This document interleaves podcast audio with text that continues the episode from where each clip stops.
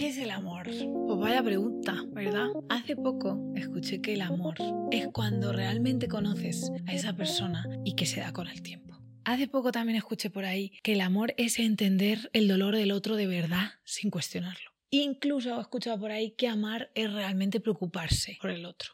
Y escuchar esto, claro, nos encanta porque en el fondo es lo que queremos. Pero yo creo que el concepto amor es muy complejo, bastante. Como muchos otros conceptos que están en boca de todos últimamente. Son esos conceptos que se usan tanto que están devaluados. Y en el caso del amor, además, es porque es una palabra que se usa para muchas cosas. Es como una palabra que tiene muchos significados. Eso por un lado. Y luego, además, para cada uno, por ejemplo, el amor romántico también tiene un significado, ¿no? Personal. Veo esto también ha pasado con la palabra ansiedad que en realidad es un diagnóstico, pero a día de hoy se usa de manera popular, en la psicología popular, de muchas maneras y relacionada a muchas cosas, casi como sinónimo de activación del sistema nervioso, cuando en realidad no es exactamente eso. De todas maneras, no importa, el caso es que hay ciertas palabras que se usan mucho, que tienen significados muy grandes y que no sé si tenemos claro qué significan.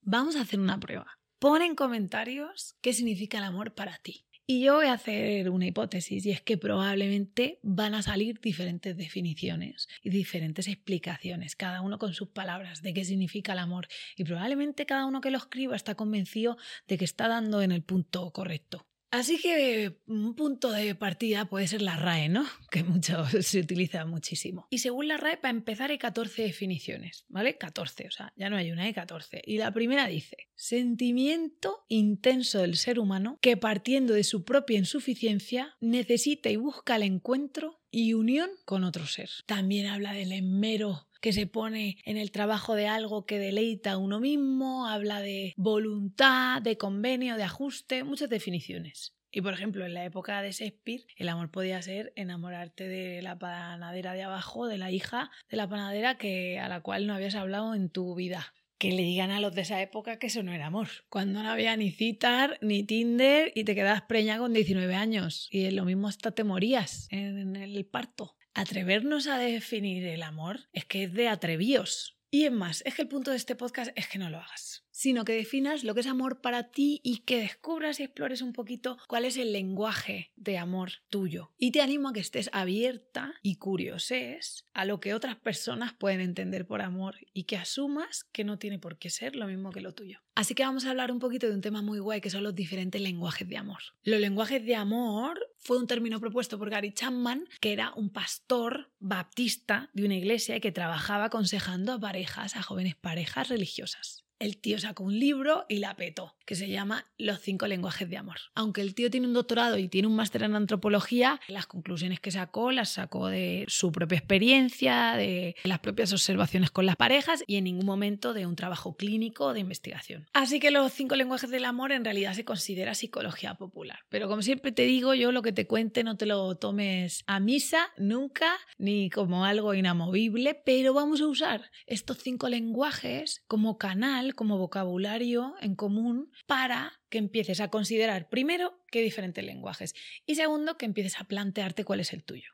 Además, probablemente no hay cinco, hay cinco mil. De hecho, yo creo que hay probablemente un lenguaje por persona, aunque luego se puede coger todo y categorizar, ¿no? Y hacer grupitos más pequeños. En este caso vamos a ver cinco.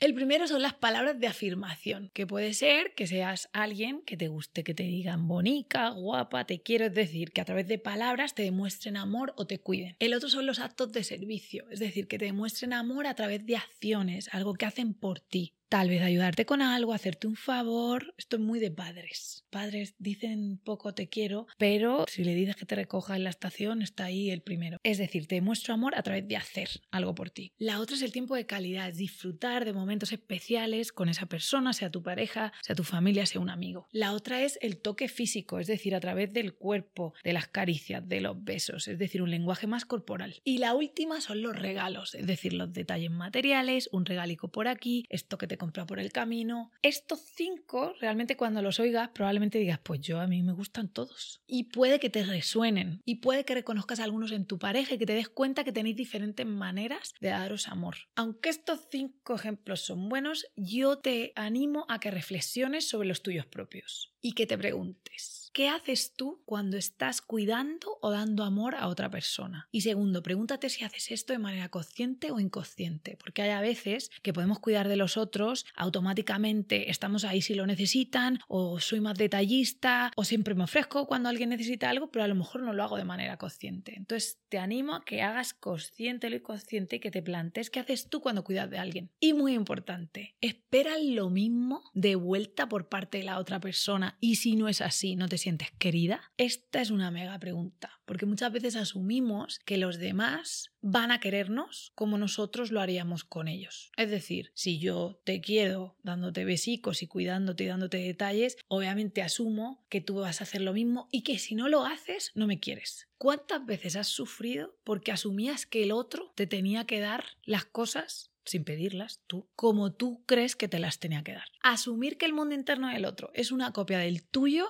es, pues, cuanto menos imposible. Te animo a que reflexiones sobre esto y a que compartas este podcast con tu pareja y que saquéis este tema y juntos podéis explorar de qué manera os cuidáis el uno al otro. Y de hecho te animo también que lo plantees pensando de cara a la relación con tus padres, porque este cambio generacional, ahí también hay un cambio de lenguaje de amor y si nos vamos a las abuelas, más aún, porque muchas veces, y esto suele pasar con un padre más frío, sentimos que no nos han querido porque a lo mejor nunca nos lo han dicho. Y es que ese padre tal vez nunca ha aprendido a verbalizar emociones. Si hablas con tu pareja de esto, lo importante es que entiendas cómo él o ella necesita ser querido y no lo que tú asumirías que él o ella necesita. Te paso dos preguntas para que podáis haceros. La primera, ¿cuándo te sientes más querido por mí o querida? La segunda, ¿qué puedo hacer para ayudarte a sentirte querido? Y a cenar juntos, echaros un ritual, daros vuestro momentico y hablar de esto, porque este tipo de conversaciones son súper sanadoras y no solo sanadoras, son necesarias para entender cómo cuidaros. Espero que te ayude mucho, cuéntame ahí cómo ha ido y te veo muy pronto con más snacks psicoemocionales sin filtro.